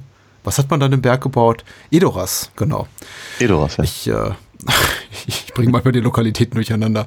Also nee, sowieso auch toll, dass sie das da teilweise in den Berg gebaut haben. Man sieht relativ klar den tricktechnischen Bruch so zwischen dem, was jetzt da, da rein gebastelt wurde mit dem Computer und dem, was sie tatsächlich da an Sets gebaut haben. Aber überhaupt die Tatsache, dass wenn es auch nur zehn Häuser sind oder zehn mhm. ja, Häuserwände, mhm. die sie da reingestellt haben den Berg. Das ist absolut irre. Und ich habe mir ganz oft im Film gedacht, meine Güte, das würde heute niemand mehr tun. Niemand. Da würde, mhm. würde man einen Berg abfilmen, nicht auch nicht mit dem Helikopter, sondern mit der Drohne, was auch ja. nochmal eine ganz andere, sehr, sehr, sehr viel uncoolere Ästhetik hat und sagen so, mhm. hier, lieber Tricktechniker, ihr, ihr macht den Rest. Aber mhm. nein, was wir eben sehen, ist Edoras und ähm, ja. Na, Ed na Edoras, Edoras ist aber ein das war doch nur die, äh, die, quasi die, die Halle, oder? Das ist im Prinzip das kleine Dörfchen, in dem, in dem ja. halt die, genau. Genau ja. das. Das meinte ja. ich. Indem wir eben den, ah. erstmals den besessenen äh, Theoden, äh, Theoden sehen, äh, an, mhm. an seiner Seite eben seine, seine Tochter ja, Eowyn genau. okay. und, und ja.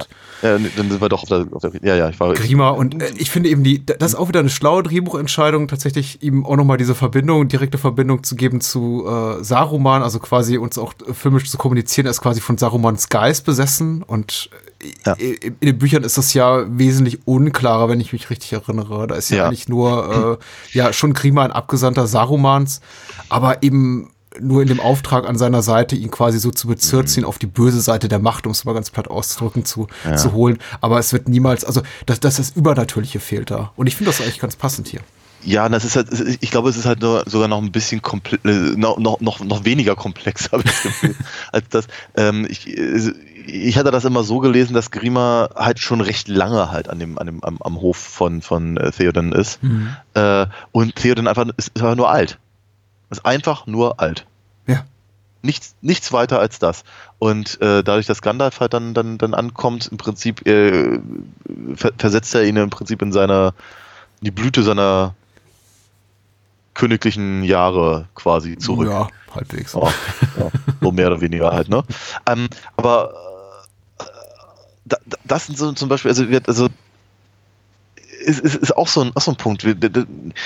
Die, die Tatsache, dass er eben im Prinzip in so einer Art Bierhalle halt da, da, da, da äh, sitzt, eben wiederum Beowulf. Mhm. Ja, die, sagen wir mal, die klassische, die klassische nordische Literatur, die da durchkommt.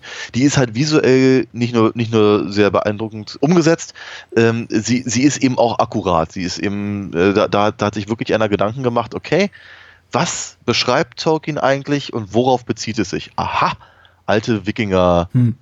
Fest, Städten, mehr oder weniger, die ja. eben keine, keine, keine Burgen sind in dem Sinne, sondern im Prinzip einfach wirklich so eine Art Holzhalle. Und drumherum sind halt ein paar Holzhütten. So. Finde ich, finde ich super, haben sie, haben sie sehr schön gelöst. Dass dann, dass dann natürlich, sagen wir, ist schon, die Frage sich schon äh, stellt, okay, wenn die halt im Prinzip mehr oder weniger so ein paar Baumstämme hinstellen und ein Dach draufpacken, äh, wieso sind dann eigentlich bitte sehr ihre, ihre Rüstungen so, so wahnsinnig verziert und, und, und, und äh, elaboriert und äh, also naja, aber sei es drum. Ähm, und, und, und warum wohnen sie eigentlich da und eigentlich die ganze Zeit in Helm's? Bitte. Aber dann, dann, dann eben im Prinzip auf der, auf der Charakterebene dann eben wieder so viel rein zu interpretieren und so viel, so viel drumherum zu machen. Weil, verstehe mich nicht falsch. Die ganze Problematik von Theoden ist super, dramaturgisch mhm. großartig gelöst, total wichtig und wesentlich, um die Figuren halt dahin zu bringen, wo sie hinkommen, um Entscheidungen in irgendeiner Form zu, äh, ähm, äh, zu begründen. Es ist, es ist super durchdacht mhm. und es ist toll gespielt. Bernard Hill ist super als, als, äh, als, als König. Äh, und dennoch ist es natürlich schon so, dass es eben einfach mal auf nichts basiert, außer auf der, auf der, auf der, auf dem, auf dem, auf dem Wunsch, einen kohärenteren Film zu, abzuliefern, als ja, das Buch ja, war. Ja. Ne? Mhm. Weil das sind eben einfach genau, die, du sag, sagtest vorhin, die ganzen Lieder. Es ist halt so, äh, es ver, vergehen keine zwei Seiten, dass sich Aragorn einen singt. ja? aber, aber, aber, aber die nächstbeste Ork-Schlacht wird in drei Sätzen abge, abgefrühstückt. Ja? Und das ist halt, das ist das und, und eben die, die, die, äh, du, du sollst halt im Prinzip, weil es eben so stereotype äh, Figuren sind, oder archetype Figuren vielleicht sogar, setzt im Prinzip Tolkien die ganze Zeit voraus, dass wenn eben eine solche, eine solche Figur wie Theoden auftaucht, dass sein Publikum ganz genau weiß, in welche Schublade sie einzuordnen sind. Ja.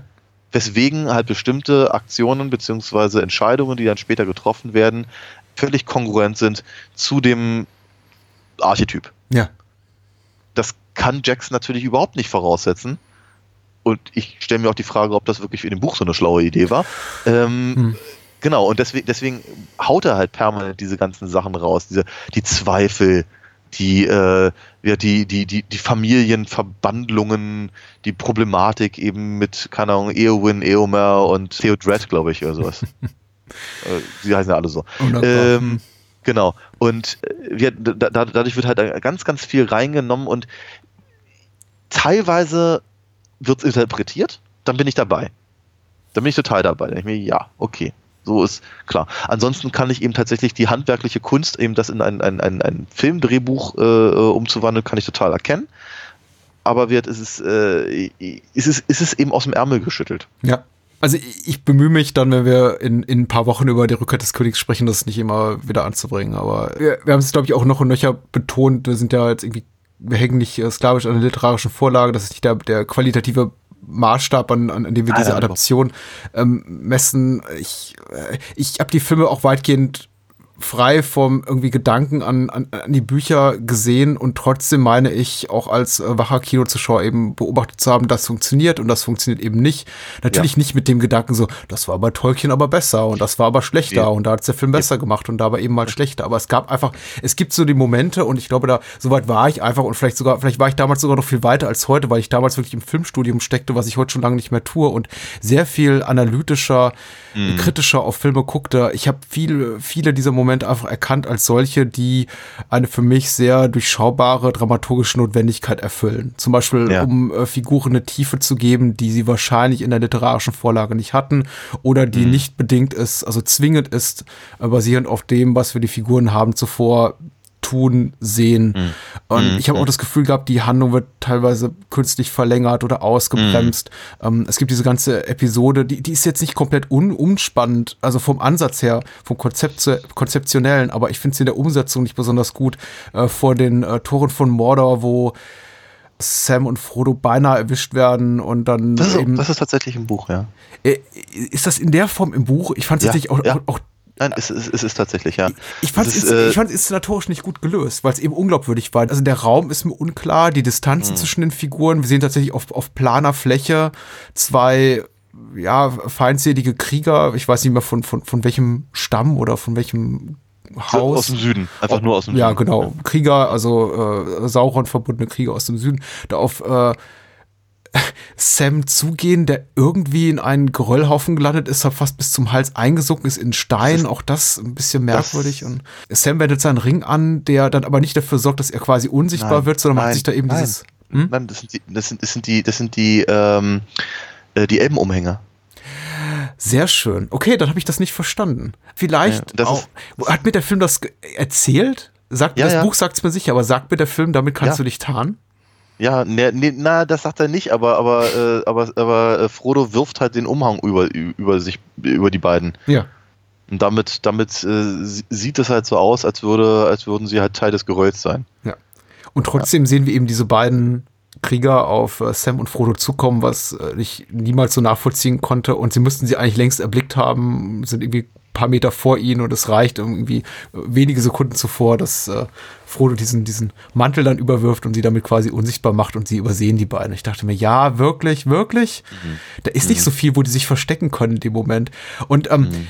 okay, ob das jetzt inszenatorisch so wahnsinnig geschickt war, darüber lässt sich anscheinend streiten und ganz offensichtlich habe ich auch etwas einfach nicht verstanden. Mhm. Asche über mein Haupt. Aber es wirkt eben auch für mich wiederum, auch wenn es gut gemacht wäre, wie so ein Moment, dass wir, wir, wir zögern einfach mal wichtigere Plotentwicklungen, zögern die so ein bisschen hinaus auf später im Film. Ja. Okay. Und ich hätte mir einfach zu dem Moment einfach mehr Vorwärtsbewegung gewünscht an der Stelle. Kann ich sogar nachvollziehen. Ich glaube, ganz, ganz grundlegend muss ich einfach mal sagen, wird also auch bei, bei all dem, all dem äh, Hin und Her zwischen Buch und Film und was nicht alles und Notwendigkeit und Adaption und Interpretation. Die Filme gefallen mir halt besser als die Bücher. Ja, mir auch. Weil, weil, weil eben auch bei, bei, bei diesen nitpickigen Sachen trotzdem halt dabei ist das aber die Narration funktioniert eben einfach grundlegend mhm. besser. Wird mal mehr, mal weniger. Mal ist es auch offensichtlicher, mal ist es vielleicht nicht so passend oder äh, vielleicht ein bisschen hamfisted oder so. Aber wenn wir schon mal dabei sind, ähm, was, was ich halt zum Beispiel auch eine wahnsinnig gute Entscheidung war, äh, Gollum und Smeagol ja. als quasi unterschiedliche Charaktere anzusetzen. Ja. Das ist brillant. Ähm, Wir müssen über Gollum reden. Auf jeden Fall. Mhm auf jeden Fall sehr, sehr, sehr, sehr gerne auch. Weil im Prinzip ist es so, wird äh, Gollum so ein Überbleibsel, noch mehr Überbleibsel aus dem, aus dem Hobbit, als der Ring es ist. Ja. Weil, wie Tom Shepard ja ganz richtig sagte, der Ring aus dem Hobbit ist eigentlich nicht derselbe Ring wie äh, aus der Herr der Ringe. Auch wenn das natürlich narrativ ist, aber so wie er funktioniert, ist das nicht. Und äh, entsprechend wird Gollum auch immer nur Gollum genannt, bis er auftaucht. Und auf einmal ohne dass in irgendeiner Form es irgendwie erwähnt worden wäre, wird er auf einmal Smeagol genannt. Ja. Das ist, das ist, das, das, das ist nicht etwas, was, was, was, was Tolkien in irgendeiner Form vorher mal sagt.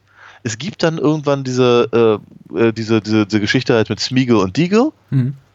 Das nehme ich jetzt gerade ein bisschen vorweg, aber äh, die auch ein Backstreet-Film ist. Also zumindest ja, ja, so in, in schemenhaft Völlig richtig. Es ist nicht so, als würde er es überhaupt nicht sagen, aber im, wird in, in, der, in, der, in der Buchform hört Tolkien eben einfach irgendwann auf, Gollum Gollum zu nennen. Ja.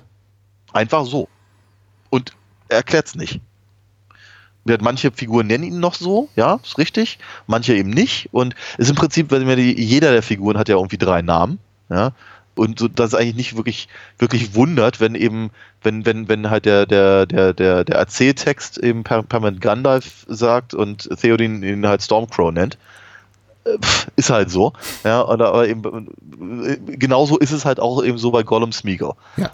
Ähm, und jetzt im Prinzip halt diese, diese, ja, auch diesen, diesen äh, Gesinnungswandel der Figur, die ja ebenfalls mehr oder weniger aus dem, aus dem blauen Dunst kommt, aber äh, ja eine, eine, eine also klar in die Narration einzubinden und eben, sagen wir mal, den, die, die innere Zerrissenheit der Figur und, und äh, die, die einfach die Schizophrenie dieses, dieses Heroinabhängigen ja. quasi, ja, äh, halt auf die Art und Weise darzustellen, einfach eine wirklich brillante Entscheidung. Mhm.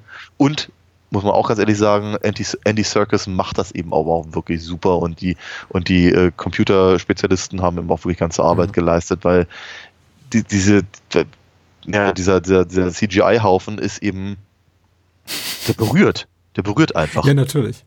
Also ich möchte mal so, ich möchte sogar so weit gehen und sagen, selbst Menschen, die vielleicht mit The Two Towers oder der ganzen Peter Jackson Herr der Ringe Trilogie nicht so viel anfangen können, äh, glaube ich, selbst die sollten nachempfinden können, was für ein bahnbrechender, ja, nicht nur technisch bahnbrechender, einfach auch in Sachen äh, inszenatorischem, handwerklichem Mut, was, was wie, wie, viel Mut einfach dazu gehört zu sagen, ich nehme diesen Monolog, den ich quasi als Dialog filme, mit in den Film rein, der komplett lebt und stirbt mit dem Gelingen dieser komplett computeranimierten Figur.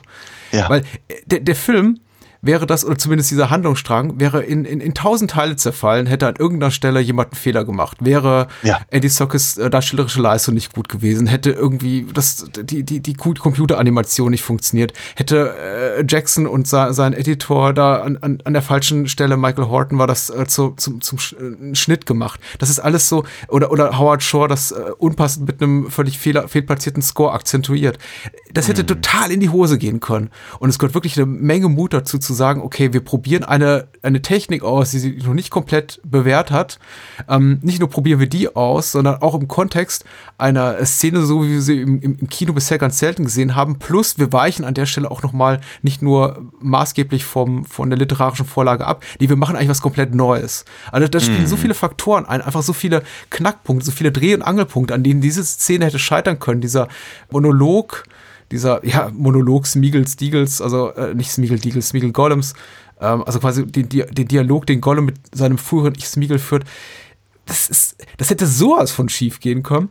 Und Ja. äh, tat es eben nicht. Und äh, Jax macht die, macht das auf halber Strecke, als hätte er sich, als hätte er nicht bereits genug damit bewiesen, einfach schon mal so nach, nach, ich glaube, Gollum taucht zum ersten Mal nach sieben, acht Minuten auf. Also er lässt uns nicht mal wahnsinnig lange warten. Er sagt quasi, okay, das, worauf ihr alle wartet, gebe ich euch sofort. Ich halte euch nicht lange hin, ihr habt es sofort. Und noch dazu, wir, wir bauschen es nicht unnötig auf und lassen erstmal Gollum sich im Halbschatten bewegen, eine halbe Stunde lang und, und zeigen ihn nicht äh, in, in Gänze, nee, hier ist er, im, im hellen Tageslicht und guck mal, das kann funktionieren.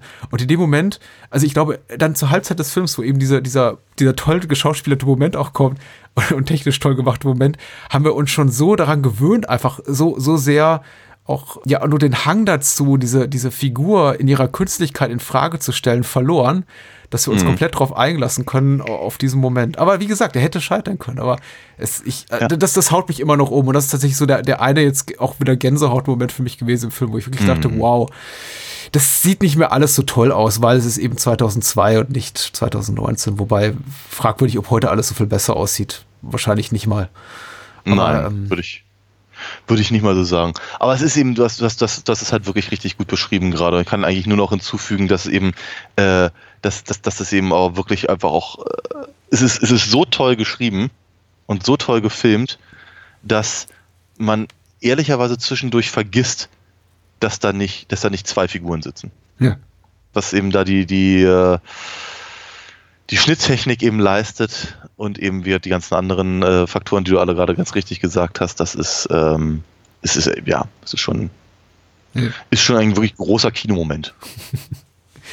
Ich habe mir nur eine Sache notiert, die ich loswerden wollte. Das einfach nur mal, ich, ich wollte noch kurz einen kurzen, Moment erwähnen, den ich wirklich, der mir wirklich gefiel, weil ich den Intro komplett beklemmend fand. Und er hat mich so an, an äh, einen schönen Thriller-Roman, den ich vor ein paar Jahren gelesen hatte, Ruins von Scott Smith heißt der Autor, der auch A Simple Plan geschrieben hat, erinnert, wo es eben auch darum geht, dass Menschen von, von Pflanzen, von Schlingpflanzen angegriffen werden. Das ist der Moment, in dem Mary und Pippin unter diesen äh, Baumwurzeln äh, gefangen sind und äh, kurz vor der Erstickungstod darunter gefangen sind.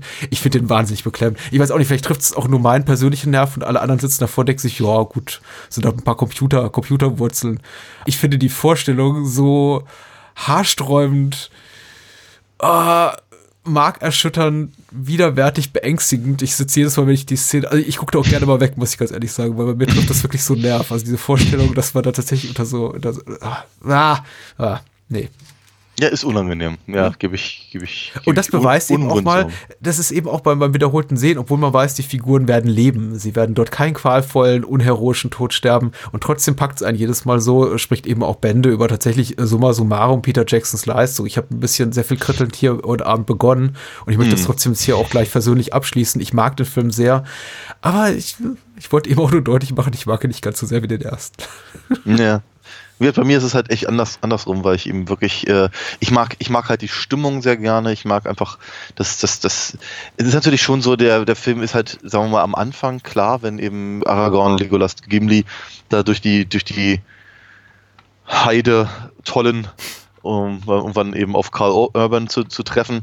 Das, äh, das, das, das sieht schon gut aus, aber dennoch ist natürlich so, dass der Film relativ arm ist an diesen Vistas, Hm. die, der, die der erste Film halt bietet.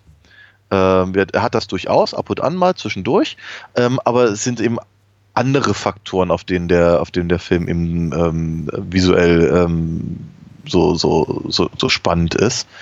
Trotzdem einfach, ich, ich mag, ich mag dieses, äh, das, das Düstere, die, die, die, Ja. diese, diese düstere Grundstimmung des Films tatsächlich ganz gerne. Das geführt irgendwie, das ist eben, eben kein, kein Spaziergang mehr quer durch Mittelerde mit ein paar guten Freunden, sondern eben mittler, mittler, mittlerweile ist die Kacke ganz schön am Dampfen und das wird, das wird, das, äh, ja, Das wird jetzt auch nicht besser, was zu sagen. Nee, eben. Ja, ja, aber nee, ich meine einfach, das ist, ja, das, das sagt mir der Film eben auch. Es wird eben nicht besser. Ähm, Ganz im Gegenteil. Es ist halt eine, ja, die Situation kann im nächsten Film eben nur, nur schwieriger noch werden und ja, Für uns nicht, denn wir freuen uns auf den dritten Teil. auf jeden Fall. Und der folgt dann in Kürze, möchte ich mal behaupten. Er, er wird kommen. Wir wissen noch nicht Er wird genau kommen. wann. Ja. ja, ja, ja. In nicht so allzu ferner Zukunft.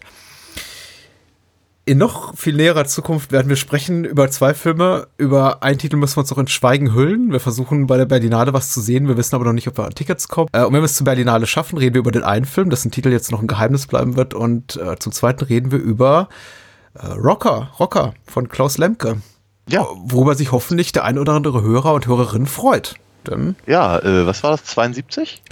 Ja, 72. ein schöner Hamburger Milieufilm.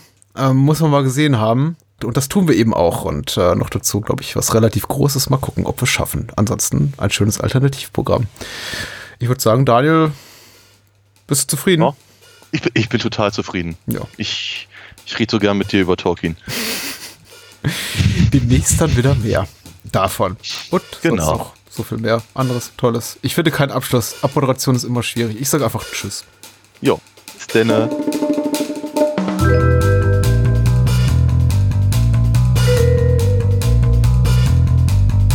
Das war's.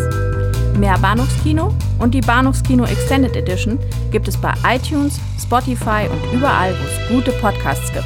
Kennt ihr bereits Daniels Comics? Auf alinafox.de erfahrt ihr alles rund um seine legendäre Meisterdiebin und ihre Abenteuer. Und denkt bitte daran, eure Unterstützung durch eine Patreon-Patenschaft oder PayPal-Spende sichert diesem Podcast das Überleben. Unter bahnhofskino.com findet ihr alle Möglichkeiten, uns unter die Arme zu greifen. Vielen Dank fürs Zuhören und adios.